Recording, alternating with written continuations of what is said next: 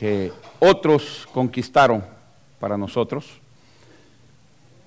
Muchos tenemos la, la mala idea o el mal sentimiento de que, ah, no es mi pueblo, no es mi país, a mí no me importa. Un momentito, estamos aquí, nos tiene que importar. Aquí es donde Dios nos tiene, donde Dios nos está permitiendo el criar a nuestros hijos, el ver crecer a nuestros nietos, el ver nuestras familias crecer, procrearse. Por lo tanto, hay que darle gracias a Dios por aquellos que lucharon para que ahora nosotros tengamos esta libertad. Pensando en todo esto y viendo que la lucha no ha terminado, quizás la lucha política de alguna forma terminó, pero la lucha espiritual continúa, esa no ha terminado. Y no espere usted ver un gran demonio encima de usted, una gran carota que lo va a seguir o que se le aparezca el cachudo por todo. No, no. Hay cosas que, y hay peleas y hay luchas que nosotros tenemos que no se ven desde ese, desde ese ángulo, pero que las estamos teniendo constantemente. Yo quisiera, por lo menos hoy y el siguiente domingo, tocar este tema de tanta importancia. Oscar mencionaba en, en alguna de las células y decía, muchos de nosotros no sabemos defender nuestra fe. Y quiere que le una, una, realidad, es esa. Muchos de nosotros no sabemos defender nuestra fe. Muchos de nosotros no sabemos ni por qué venimos a esta iglesia. Nos gusta, eh, nos cae bien la gente, el pastor está guapo, qué sé yo, todas las cosas, las excusas que usted quiera decir. Y, le gusta venirse para esta iglesia. Y, le gusta estar aquí. Pero en el fondo la pregunta sería, ¿y qué está aprendiendo aquí? ¿Está aprendiendo algo aquí? ¿Está creciendo en la fe aquí? ¿Está usted siendo nutrido espiritualmente en esta iglesia? ¿Está usted dispuesto o dispuesta a recibir el alimento que esta iglesia tiene para usted? Esa es la pregunta, o las preguntas. Y pensando en eso, he querido, tanto este domingo como el, que, el, siguiente, el otro domingo vamos a hablar un tema mucho más específico que el, de esta mañana. El próximo domingo vamos a hablar de el por qué creemos lo que creemos y por qué llevamos el nombre que llevamos. Somos cristianos, somos cristianos evangélicos apostólicos, porque seguimos las enseñanzas de los apóstoles. Somos cristianos porque seguimos a Jesucristo. Somos evangélicos porque creemos en el Evangelio. Y somos bautistas porque esa es la fe en la que hemos crecido o estamos creciendo el otro domingo vamos a hablar un poquitito sobre esos temas y vamos a, proyectarles algunas cosas para que ayude. Dicen los psicólogos de hoy en día que lo que se escucha se olvida rápido, pero lo que se ve permanece un poquitito más en la cabecita. Así que vamos a tratar de hacer eso el próximo domingo. Hoy solamente quiero abrir la brecha para poder entrar y comenzar a tocar estos temas de tanta importancia. La lucha en la libertad. Busque, por favor, Primera de Timoteo. Primera de Timoteo, tomando en cuenta los ataques que la iglesia está teniendo, ha tenido y tendrá. No solamente de afuera, sino de adentro. ¿Ok? De mismo dentro de la iglesia, donde muchas veces tenemos los ataques y no los esperamos y por eso nos ganan.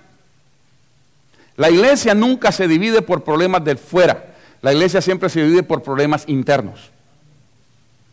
Los de afuera no nos importan, pero los de adentro son los que nos hacen daño y eso es lo que yo quisiera en el nombre del Señor, irnos preparando para que podamos tener templanza en lo que hemos creído, que podamos tener firmeza en nuestra fe, en nuestra doctrina, el por qué somos cristianos evangélicos, aleluyas, bautistas, como usted le quiera decir, por qué estamos donde estamos y sostenemos lo que sostenemos. Con la dirección del Señor espero cumplir ese cometido en este mes que tenemos por delante, que celebramos precisamente la libertad. Primero Timoteo 6 del 10 al 16. Versos del 10 al 16. Conforme lo encuentra, póngase de pie, por favor, porque esto habla de batalla y nadie puede pelear una batalla sentado. no se puede ganar una guerra sentado. Amén. Sígame con su vista, dice la palabra del Señor. Porque raíz de todos los males es el amor al dinero el cual codiciando a algunos, no todos, póngale atención a eso, el cual codiciando algunos se extraviaron de la fe y fueron traspasados de muchos dolores. Subraya ese versículo porque la palabra clave se extraviaron de la fe. Se extraviaron de la fe. Mantenga en mente. 11. Mas tú, oh hombre de Dios, huye de estas cosas y sigue la justicia, la piedad, la fe, el amor, la paciencia, la mansedumbre. Pelea la buena batalla de la fe. Aleluya. Pelea la buena batalla de la fe echa mano de la vida eterna, a la cual asimismo fuiste llamado, habiendo hecho la buena profesión delante de muchos testigos. Te mando delante de Dios, que da vida a todas las cosas, y de Jesucristo, que dio testimonio de la buena profesión delante de Poncio Pilato, que guardes el mandamiento sin mácula ni reprensión, hasta la aparición de nuestro Señor Jesucristo la cual a su tiempo mostrará el bienaventurado y solo soberano, Rey de reyes y Señor de señores. El único que tiene inmortalidad, el único que tiene inmortalidad, no hay otro.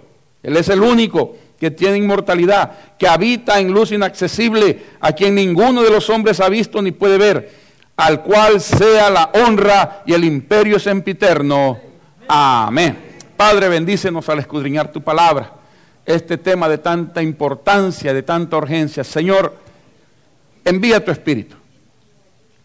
Límpianos con la sangre preciosa y redentora de Jesús. Perdona nuestras faltas porque necesitamos, Señor, vaciarnos en esta hora para llenarnos de tu Espíritu Santo. Llénanos para que cuando alguien nos pida razón de lo que creemos, podamos con tu palabra en nuestro corazón, en nuestra mente y en nuestra boca, decirle con libertad y con autoridad que creemos a tu palabra porque tu palabra es cierta. Y que cada uno de nosotros crezca en la libertad que Cristo Jesús nos ha dado a través de la fe que hemos depositado en Él. Te lo pedimos en acción de gracias por Cristo Jesús. Amén. Y amén. Pueden sentarse, hermano. Gracias. Veo que estamos en el mismo espíritu. Si hay una verdad es que Jesús ha tenido, tuvo y tendrá siempre enemigos. Siempre. Desde que fue anunciado. Hermano, yo no sé si usted le ha puesto atención a esa porción de la escritura, que cuando Jesucristo nace, desde el momento en que nace, los reyes ya lo envidian. Desde el momento en que nace, hubieron muertes a su alrededor porque querían matarlo a él. Dígame usted si no tenía enemigos. Mandaron a destruir pueblos enteros con tal de llegar a Jesucristo. Desde chiquito, desde que nació, ya el diablo preparaba huestes de, de, soldados y de maldad para que acabaran con la persona de Jesucristo. Es más, él creyó que lo había terminado en la cruz del Calvario. Yo les explicaba en cierto miércoles de estos que por qué Jesucristo hablaba en secreto de su resurrección. No sé si se recuerdan. Pero Jesucristo no decía tan en público todo su, el, el momento grato, fulminante de la resurrección. Porque lo decía, pero lo decía en parábolas. Lo decía de forma que algunos entendieran. Lo decía tanto así que ni los apóstoles le entendían a usted. Y caminaban con él. Ni ellos entendían. Se ponían tristes cuando el Señor hablaba de su muerte, porque en cuanto escuchaban que el hombre, el Hijo del Hombre tenía que padecer, se entristecían y no escuchaban la segunda parte que decía, pero resucitará al tercer día. Ya no lo escuchaban. No, ya, ya estaban cerrados. Pero siempre Jesucristo lo decía en forma secreta, porque el diablo no podía o no tenía que agarrar la idea correcta. Porque si el diablo entiende que la muerte iba a ser el principio de la victoria, no lo lleva hasta la cruz. No lo lleva. Pero él creyó que al momento de Cristo morir, dijo, ya la hice, maté al Hijo de Dios, maté al ungido de Jehová. Y se equivocó porque en la muerte de Jesucristo comenzó la vida eterna. Entonces no entendía el diablo y no entiende hasta el día de hoy esas cosas. Y muchos de nosotros tampoco las entendemos. Estaba leyendo Jeremías y me doy cuenta cómo, cómo el diablo, un día esto vamos a hacer un estudio de eso, cómo el diablo quiso agarrar el trono de arriba, ¿se recuerda? De Dios. Y como no lo logró, quitarle el trono arriba a Dios, entonces quiere el trono de la tierra. Y está luchando con el rey de reyes y señor de señores, porque él quiere ser el rey de la tierra. Y muchos le están dando ese reino a él. Vamos a hablar después de eso, no, es el tema de ahorita. Jesucristo siempre ha tenido enemigos. Durante su propio ministerio se confrontaba con cada enemigo usted, a cada rato. Y muchas veces los, los enemigos más encarnizados de Jesús eran los que más conocían la Biblia usted. Eran los fariseos. Eran los, los que transcribían la palabra de un pergamino a otro, conocían la palabra. Y eran los grandes enemigos de Jesucristo. Tanto así que el Señor a veces hacía cosas hasta escondidas. Porque eran chismosos también. Eran chismosísimos. Si no me cree, lee el capítulo 4 del Evangelio de Juan. Ahí se ve tremendo chisme. Dice que los fariseos habían oído decir que Jesucristo bautizaba más gente que Juan. Y Juan encierra en paréntesis y dice, aunque Jesucristo no bautizaba a nadie, sino que eran sus discípulos. Díganme ustedes, no era chisme. Nunca lo vieron, pero habían oído decir. Así como muchos de nosotros, no, yo no lo vi, pero a mí la hermana me contó. La misma historia, la misma historia. So, todo el tiempo Jesucristo tuvo enemigos. Y si Jesucristo, siendo el Hijo de Dios, siendo la palabra encarnada, tuvo enemigos. Señores, ¿quiénes somos nosotros para no tenerlos? Los vamos a tener y los vamos a confrontar. Y no espere que vengan los filisteos como en el Antiguo Testamento a querer entrar a, a la tierra santa y conquistarla. No, ya están adentro. Ya están adentro. Y se lo va a comprobar conforme vamos caminando por cuestión de tiempo. Pero muchas de esas cosas ya están adentro. Mire, ¿sabe usted que cuando usted se convirtió a Jesucristo, en, un 85, quizás 90% de los, de los casos, muchos de nuestros propios familiares se convirtieron en nuestros propios enemigos? Nos dan la espalda. ¿No le han dicho a usted la famosa, famosa frase, te cambiaste de religión? Pero no nos lo dicen a uno, cuando se lo dicen, se lo dicen como acusación cargándolo a uno, ¿no? Te cambiaste de religión, traidor. Si nos pudieran decir otras palabras, nos las dijeran también. Pero no se dan cuenta que si hay un montón de gente, yo no digo que no, hay un montón de gente que cambia de religión. De verdad. Carlos Santana es un ejemplo clásico de eso. Carlos Santana ha sido maometano, ha sido budista, ha sido shintoísta, ahora es católico. Él ha cambiado de religión. ¿Y qué es cambiar de religión? Cambiar de filosofía, cambiar de ritualismo, cambiar de idea. Eso es cambiar de religión. Pero cuando Cristo hace el cambio, es muy distinto, porque el cambio humano es cambiar de religión, pero el cambio divino es cambiarte el corazón. Que son dos cosas distintas. Entonces, claro, cuando uno comienza a hacer esta, a vivir este evangelio o a querer vivir en este evangelio, comenzamos a tener enemigos. El diablo no se queda quieto usted. ¿Por qué cree que la escritura dice que anda como león rugiente viendo a ver a quién se devora? Porque no se queda quieto. Va a tratar de destruirte. Va a tratar de robarte tu paz, tu estabilidad, tus emociones, va a tratar de meter en problemas entre, entre tu esposo, entre tus hijos, entre la suegra y la nuera. Bueno, eso está escrito, ¿verdad? Ya, está escrito que eso va a haber problemas todo el tiempo. Así dijo Jesucristo, Él lo dijo. Yo he venido a meter espada, dijo, a poner enemistad a los padres contra los hijos, la nuera contra la suegra. Ahí está escrito, yo no lo escribí. Así que, cuando tenga problemas con la nuera, dígale, Señor, escrito está.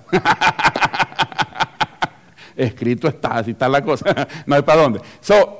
A donde quiero llegar es que nosotros como iglesia cristiana evangélica muchas veces tenemos ataques por personas a quienes muchas veces consideramos hermanos en la fe. Hay gente que se especializa en atacar otras iglesias. Hay gente que tiene especialidad. Porque mi iglesia es mejor que la tuya. Porque ustedes no adoran como nosotros adoramos. Porque en tu iglesia no se siente el espíritu. Porque tu iglesia está muerta.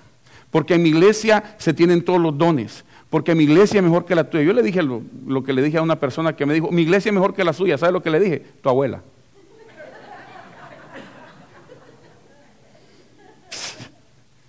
¿Qué, es eso de que mi iglesia es mejor que la tuya? No existe tal cosa. Si en la iglesia está Jesucristo, esa es la iglesia. No, hay que buscarle tantas cosas, pero desafortunadamente somos atacados por mucha gente que se dicen nuestros hermanos en la fe. Pero en la fe de ellos, como ellos creen, como ellos dicen, como ellos profesan, como ellos hacen, y todo lo demás está, está mal, está fuera de onda. Entonces, viendo eso, hermanos, y tratando de ver que de verdad nosotros por ser conocidos mundialmente, porque el cristianismo es conocido mundialmente como la religión del amor. ¿Sabe usted eso, no? Somos la religión del amor. Los musulmanes, por ejemplo, son conocidos como la religión de la espada. Y la tienen en su misma bandera, ¿no? Nosotros no, la religión del amor. Todo amamos. Todo es pacífico. ¿No? Si te ponen una mejilla, mete la otra. Y andamos bien pacíficos nosotros. No nos damos cuenta de toda esa enseñanza que tiene ahí. ¿Sabe usted que eso no es cuestión de humildad? Poner la otra mejilla. Es cuestión de orgullo. No me crea a mí, yo no escribí las, las costumbres judías. Cuando a usted le pegaban una bofetada, en el tiempo de Jesucristo, era humillante. Si la persona, si yo le daba una cachetada a Luis y Luis se agachaba la cabeza, quiere decir yo soy superior a ti te doy una cachetada y tú no me la regresas porque yo soy más alto que tú, puedo más que tú. Pero cuando Luis me volteaba la otra, era yo soy igual que tú. Si me vas a pegar, pegame bien. Porque no me vas a dejar a medias. Porque yo valgo tanto como tú. Entonces le pegaba a la otra y ya después, entonces, como solo hay dos cachetes, ¿verdad? Al tercero se la desquitaba uno. E-, era cuestión de, del tú por tú. No era cuestión de que, ay, sí, pobrecito yo, pégame la otra. También. No. Cuestión de ponerse, poner. Hermano, hay momentos en el que usted debe dejar de ser tan humilde y tomar las riendas de la situación y decir, Jesucristo es mi Señor, Jesucristo es mi Salvador, mi fe está puesta en Jesucristo y te lo voy a demostrar. Y para eso necesita agallas y se necesita Biblia. ¿Sabe? Se necesita que usted lea de vez en cuando. O como dicen en mi pueblo, de vez en siempre. Para que pueda irse fortificando en esa palabra que llegado el momento le va a dar. Porque hermano, hoy, hoy en día, en esta gran nación en la que vivimos, vivimos en el tiempo de la tolerancia. ¿Ha escuchado esa palabra? Tolerancia. ¿no? no podemos hablar más de los homosexuales porque tenemos que ser tolerantes con los homosexuales hay que levantar una mezquita ah, en honor de, Mahoma y de Alá, porque hay que ser tolerantes con ellos. Tenemos que aceptar a todos los demás porque hay que ser tolerantes. ¿Y a nosotros quién nos tolera? ¿Por qué no nos dejan ir a poner una escuela bíblica allá en, Siria y allá en, en, todos esos lugares donde si usted dice que es cristiano le vuelan la cabeza? Porque ellos no son tolerantes con nosotros. Pero nosotros tenemos que ser tolerantes. Todo movimiento teológico hay que tolerarlo. Todo movimiento eclesiológico hay que tolerarlo. Cualquier baba de perico sale diciendo que es Jesucristo y hay que tolerarlo. Usted sabe lo que estoy hablando. Es lo que estamos viviendo hoy en día. Y claro, nosotros, pues como somos ovejitas, ¿verdad? Somos ovejitas del, del prado del Señor.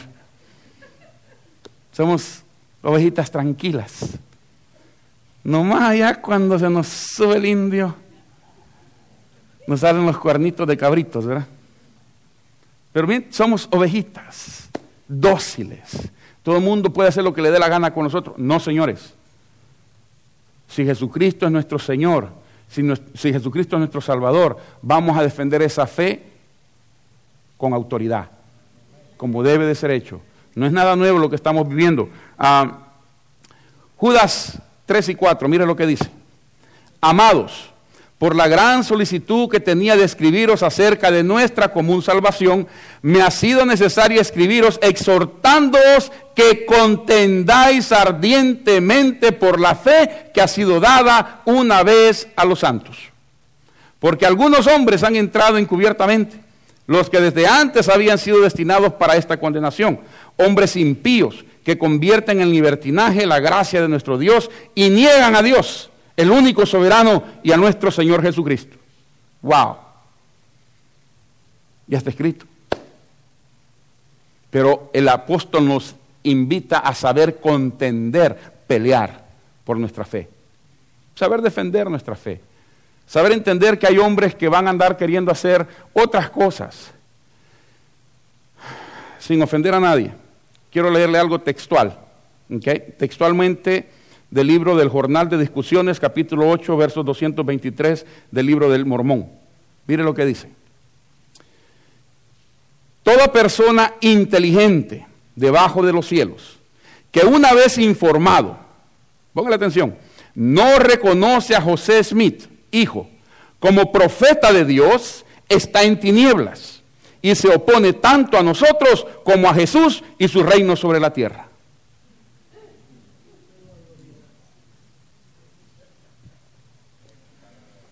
¿Eso es lo que ellos leen? ¿Eso es lo que ellos profesan? ¿Eso es lo que ellos predican? Toda persona inteligente, por lo menos pusieron tonto, ¿verdad? Porque ya de viaje.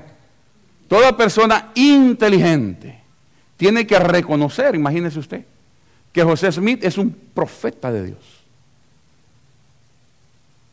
Como profeta de Dios, la regó, porque no cumplía con los antecedentes de un profeta ni los cumplirá tampoco. Pero esas son las iglesias que andan por todas partes ahora proclamando y nos atacan a nosotros. Y nos atacan a nosotros. literalmente. Literalmente. Entonces, claro, nosotros como estamos acostumbrados a sufrir, ¿verdad? Estamos acostumbrados a ser pacíficos, a decirle sí a todo. Pero José, ¿usted cree en José? No, mire, yo, bueno, ¿quién sabe, verdad usted? Hay muchos hermanos que así son. No, pero mire, es que José Smith hizo esto y eso. Ay, ah, está interesante. Ay, me regala un librito. Yo estoy cansado de escuchar esas respuestas que no tienen base, que demuestran, yo me siento mal como pastor, ¿sabe por qué? Porque decir que no estoy enseñando nada. Yo me siento mal. Me siento mal por los maestros de escuela dominical porque aparentemente no estamos enseñando nada. Si cualquier baba de perico viene y usted lo hace tambalear de su fe, ¿dónde está su fe? ¿Dónde está la fe? No hay otro, no hay otro nombre dado a los hombres en el cual podamos ser salvos, otro que Jesucristo. Uno tiene que mantener esa firmeza. No podemos nosotros quedarnos quietos ante ese tipo de ataques que estamos teniendo hoy en día. Nos quieren robar la libertad. Hermanos, esta nación ha sufrido ha sufrido porque nosotros tengamos libertad religiosa, déjeme usar esa palabra. Por eso se fundó, por eso es lo que es. Y usted conoce, el otro domingo le voy a dar un poquitito de eso, la gran guerra de sucesión que tuvimos aquí en los Estados Unidos, usted sabe por qué fue, ¿verdad? Por la libertad. Nos querían que los morenitos siguieran siendo esclavos, otros decían que no. Nuestros hermanos bautistas que hasta el día de hoy del sur, son conocidos como autistas del sur, decían queremos esclavos, queremos que sigan siendo esclavos. ¿Usted entiende esto? Bautista del sur, geográficamente hablando. ¿Dónde están las grandes plantaciones de algodones? En el sur.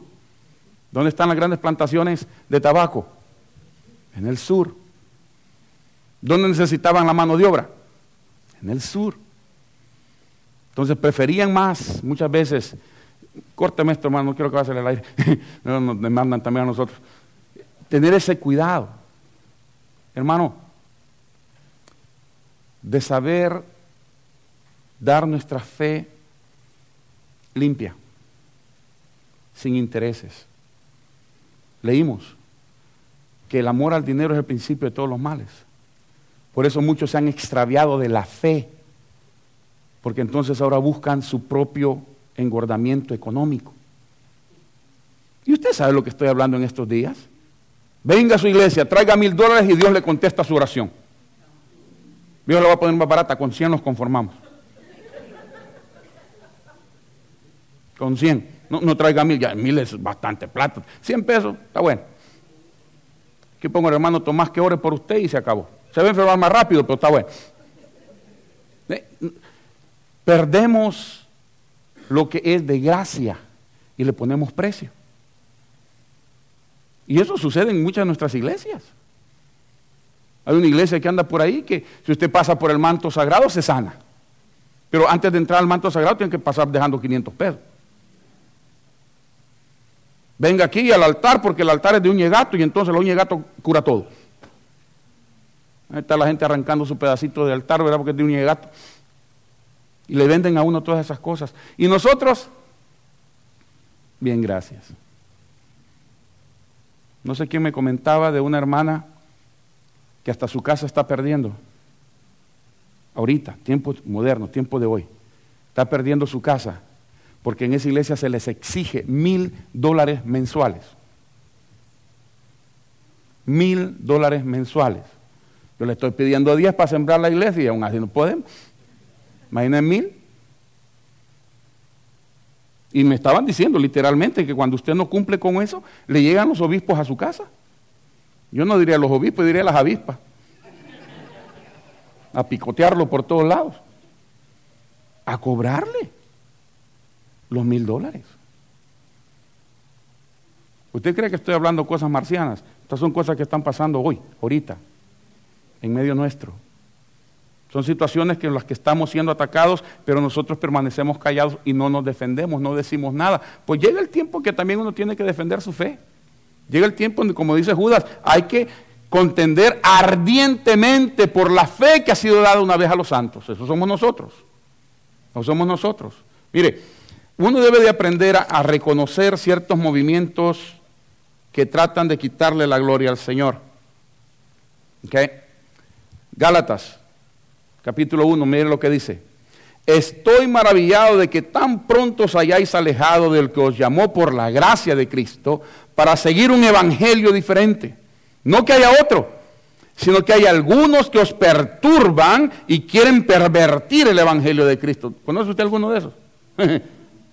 no que hay otros, dice, sino que hay algunos que os perturban y quieren pervertir el evangelio de Cristo. Mas si aún nosotros, dice Pablo, o un ángel del cielo os anunciare otro evangelio diferente del que os hemos anunciado, sea anatema. Y sigue, sigue. Como antes hemos dicho, también ahora lo repito. Si alguno os predica diferente evangelio del que habéis recibido, sea anatema. Dos veces lo dice Pablo en el mismo capítulo. No hay otro evangelio, hay un solo evangelio. Hay un solo Cristo. Hay una sola iglesia. No, no, no, no. Tenemos distintos apellidos, pero hay una sola iglesia. Hermano, déjeme darle tips así rapidito por cuestión de tiempo. tengo como 10 páginas todavía. ¿Qué es un ataque que nosotros tenemos? Lo único o las únicas que atacan a la iglesia de Jesucristo son las llamadas sectas. No cestas ni sextas, no, sectas. Sectas. Aquellos que atacan el cristianismo ortodoxo, el cristianismo tradicional. Ese cristianismo que hemos sostenido por más de dos mil años. Lo atacan. Nos dicen que estamos mal. Nos dicen que estamos equivocados. Dos mil años tenemos de predicar este evangelio y ellos vienen ahora a decirnos que estamos equivocados. Dos mil años los apóstoles comenzaron ese evangelio y ahora ellos vienen a decir que son más grandes que los apóstoles y que estamos equivocados en cómo enseñamos, en cómo creemos y en cómo hacemos nuestra vida cristiana. Eso, en cuanto usted escuche eso, eso se llama un grupo sectariano. Son sectas. Una secta, desde el momento en que usted dice secta, está diciendo que es falsa. Que es falsa. Que su doctrina no tiene fundamento bíblico. Por más que ellos le quieran meter Biblia, no lo tiene. Yo lo platicaba el viernes con los hermanos que estuvimos en la célula, que escuchaba a dos pastoras ah, puertorriqueñas, ah, una de ellas ha escrito un libro que se llama Desenmascarando el G12, famoso movimiento G12 que ha estado haciendo tanto mal en, nuestros medios. Y ella, una de ellas dice, que es una de las características de las sectas, siempre tienen una nueva revelación. Tienen una nueva revelación. Y me encantó que la pastora dice, yo le voy a decir algo, no hay nuevas revelaciones, toda la revelación que necesitamos está escrita, se llama Biblia. Aquí está toda la revelación. Yo no le puedo venir a decir a usted, he tenido una revelación de Dios. Puedo tener una inspiración de parte del Espíritu de Dios. Y puedo agarrar un verso y Dios me inspira mi corazón y mi mente y puedo inspirarle a usted a través de la inspiración que yo he recibido. Pero no hay tal cosa como una nueva revelación. ¿Sabe usted que el mismo Jesucristo cuando se confrontó con Satanás no le dijo, voy a dar una nueva revelación? Dijo, escrito está. Escrito está. ¿Qué significa? No hay otra revelación más que la que ya tenemos. Ya no hay. Estas personas que andan ahora por todos lados diciéndole a uno que usted está equivocado porque así es como se deben de hacer las cosas. No, señores, ya está escrito cómo se deben de hacer las cosas. Ya está escrito en quién debemos de creer. Ya está escrito para dónde vamos. Ya está escrito quién murió por nosotros. Ya está escrito quién es el Señor. No tenemos que inventar nada nuevo. Dios lo inventó por nosotros. Ya está aquí. No tenemos por qué andar haciendo otras cosas. Mire, lo voy a leer rapidito por cuestión de tiempo. Juan, primera de Juan 4 dice, amados, esto es para usted y para mí, a menos que usted no me ame a mí, entonces no es para usted. Dice, amados, no creáis a todo espíritu. Búsquelo en su Biblia, está igualito que en la mía. Primera de Juan 4.1. No creáis a todo espíritu, sino probad los espíritus si son de Dios. Porque muchos falsos profetas han salido por el mundo. En esto conoced del Espíritu de Dios. Todo espíritu que confiesa que Jesucristo ha venido en carne es de Dios. En otras palabras, todo aquel que confiesa que Jesucristo es el Señor, ese es de Dios. Pero todo aquel que te dice otra cosa, ah, ah Mira otro de los puntos rapiditos. Le dicen a uno, usted tiene que creer y hacer otra cosa. La Biblia enseña otra cosa. En la carta a los Efesios, en el capítulo 2, dice clarito, por gracia sois salvos. Por gracia sois salvos. Y esto no de vosotros, sino que es un don, un regalo de Dios. Si a ese regalo le añaden otra cosa, sálgase de ahí porque eso no es de Dios. ¿Me va a venir usted a decir a mí que el sacrificio de Cristo en la cruz del Calvario no es suficiente para perdonarme? ¿Y que yo necesito hacer otra cosa? ¿O que necesito ir a cierto lugar? ¿O que necesito dar cierta cantidad de dinero? No, no. El sacrificio de Jesucristo es más que suficiente para perdonarnos de cualquier pecado. Es más que suficiente para llevarnos al cielo. Es más que suficiente para santificar nuestra vida. Es más que suficiente para darnos bendición a cada uno de nosotros. No le busque más. No hay que buscarle más. Hoy vamos a seguirnos gloriando en otras cosas, pero la verdad, señoras y señores, que la única obra que Dios acepta para que nosotros podamos llegar al cielo es la que Cristo hizo en la cruz del Calvario. Después de eso, ya no hay más ya no hay más. Si a usted le dicen que usted tiene que creer y hacer otra cosa, quítese de ahí. Porque mi Biblia, que es la misma suya, dice por gracia. Por gracia. ¿Sabe qué es por gracia? Allá en mi pueblo dicen de choto, pues. Gratis, free. Para nosotros. A Dios le costó la vida de su hijo. Pero para nosotros es gratis. ¿Qué es lo que hay que hacer? No creerle a cualquier espíritu, sino saber reconocer quién te está diciendo la verdad y quién te quiere engañar. ¿Sabe usted que el diablo es tan sutil que a veces, dice la Biblia, no lo digo yo, se disfraza de ángel de luz? Se disfraza de ángel. Imagínese usted al cachudo disfrazado de ángel. Y se mete.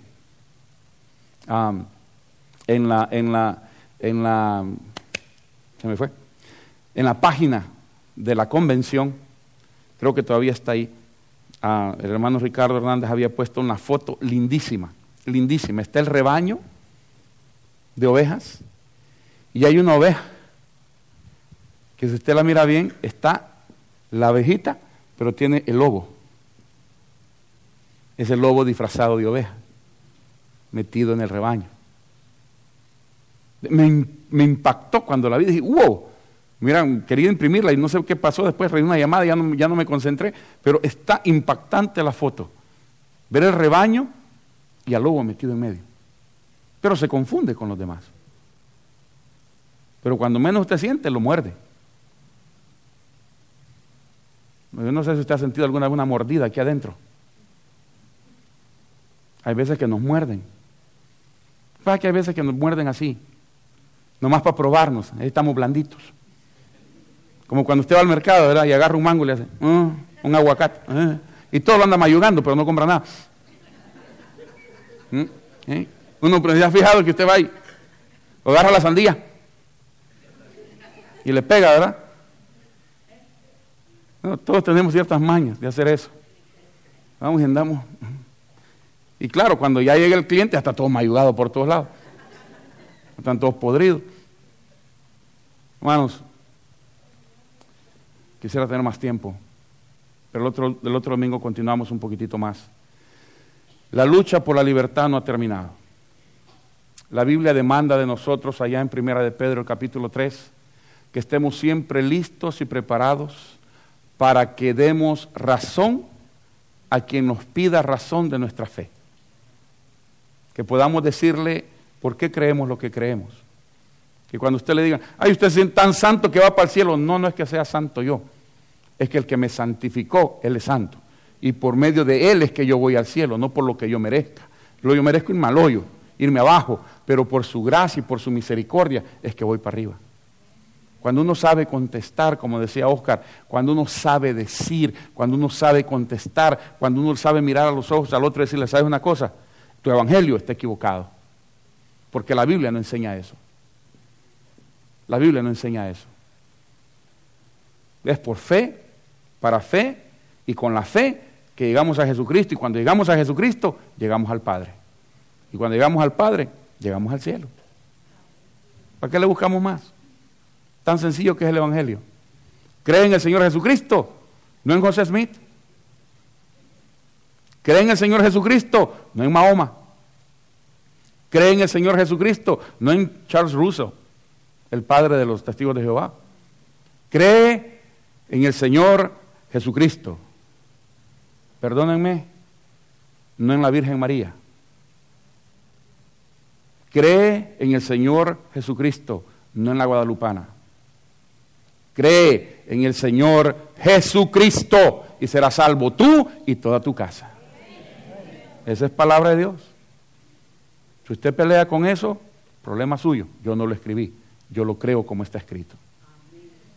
Y si algo tenemos que llevarnos de, de este lugar esta mañana, es simplemente saber que por más de dos mil años se ha predicado que Jesucristo es el Señor y mientras Él no venga seguiremos predicando que Jesucristo es el Señor y cuantas veces alguien crea que Jesucristo es el Señor, las puertas del cielo se abren para recibir a todo aquel que confiese con su boca que Jesucristo es el Señor. Incline su rostro, por favor, un momentito más.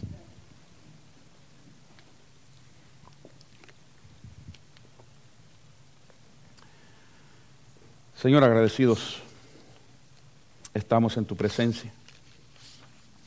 Gracias por el tiempo que hemos podido compartir juntos. Quizás, Señor, el tema merece mucha más atención. Tu palabra siempre nos indica que debemos estar listos todo el tiempo, preparados en todo momento, para declararle al mundo entero que hemos creído en Jesucristo como nuestro Señor y Salvador. Es en esa fe, Señor, que en esta hora venimos a tu presencia. Y traemos a aquellas personas que puedan estar escuchando mi voz, que en este momento es tu invitación.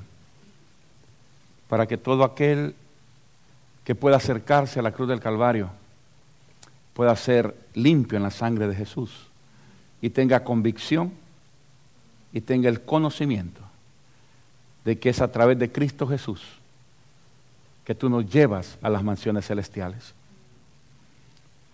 No sé si todos los que estamos aquí hemos gozado ya de ese conocimiento, de esa entrega a Jesucristo. Yo no sé si usted tiene otro tipo de fe, no sé si viene de otra iglesia. Espero que lo que se ha dicho haya podido quedar en su corazón, porque no es mi palabra, es la palabra de Dios. Y cuantas veces podamos, le vamos a decir lo que la palabra de Dios nos dice. Cree en el Señor Jesucristo, dice ella, para ser salvo. Se necesita poner la fe en Cristo Jesús. Si usted está en medio de nosotros y quizás nunca ha tenido esa oportunidad de poner su fe plena y llanamente en Cristo y en nadie más. Si nunca lo ha hecho, quisiéramos invitarle en este día a que pueda hacer precisamente un acto de fe, de confianza y poner su fe en Cristo Jesús. Deje a un lado todo lo demás y concéntrese en Cristo Jesús solamente, porque el que murió en la cruz es Jesucristo. Quien nos da las promesas es Jesucristo. Quien está sentado a la diestra de Dios es Jesucristo. Quien vendrá a recoger a su pueblo es Jesucristo. Por lo tanto, es en Jesucristo que usted puede tener perdón de pecados y vida eterna. Si nunca antes lo ha hecho y quisiera hacerlo en este día, quisiéramos orar con usted quisiéramos orar por usted. Quisiéramos mostrarle a través de la misma palabra cuánto Dios le ama, las cosas lindas que Él ha preparado para usted si tan solo puedes creer. Habrá alguien en medio nuestro que quizás nunca lo ha hecho y quisiera en esta hora reconocer a Jesucristo como Señor y Salvador, sin dejar ninguna otra cosa en este momento, solamente presentarte tal y como estás delante de Jesucristo. Él no cuestiona de dónde vienes. Él no cuestiona cómo estás. Él te prepara para que camines con Él de ahora en adelante. Él prepara tu futuro. Para eso vino Él, a buscar y a salvar lo que se había perdido. Ahora es cuando usted se puede encontrar con Cristo Jesús. Habrá alguien con nosotros en esta hora, que levantando su mano solamente, ahí donde está, solamente levantando su mano, decir, yo quisiera no es que levantar la mano te da perdón, no, es tu fe puesta en Jesucristo. Todo lo que queremos es orar contigo y orar por ti. Si tan solo nos muestras con tu mano arriba que quisieras venir y reconocer a Jesús como tu Señor, como tu Salvador. Habrá alguien con nosotros en este día. Habrá una persona que nunca antes lo haya hecho y quisiera hacerlo en esta hora. Ven a Jesús, Él te ama. No hay nada que Cristo no pueda hacer en tu vida siempre y cuando tú le des permiso de que lo haga. Habrá alguien que quisiera tomar esa sabia decisión en este día. Levante su mano solamente y oraremos con usted. Señor, gracias. Gracias porque nos das el tiempo para poder meditar en tu palabra. Para poder, Señor, cerciorarnos de que nuestra fe está puesta en un lugar seguro. Y ese es en tu Hijo Jesucristo. Gracias porque por su sangre hemos sido perdonados, hemos sido limpios. Por su sacrificio sabemos que podemos llegar a tu presencia. Y hoy nos acercamos a tu mesa recordando aquel momento en especial cuando Él vino a ser el Cordero tuyo, que había de ser sacrificado por cada uno de nosotros. Nos acercamos a tu mesa, Señor, con gratitud, con reverencia y con gratitud en especial, porque al recordar esto, al mismo tiempo anunciamos a los demás que tu Hijo Jesucristo está pronto a venir. Límpianos, perdónanos y permítenos compartir juntos en esta hora el pan que representa tu cuerpo, Señor, y la sangre que representa ese poder derramado en la cruz para limpiar cada uno de nuestros pecados. En tu nombre precioso, Jesucristo. Amén. Amén. Los hermanos diáconos que me acompañen. Si usted nos visita en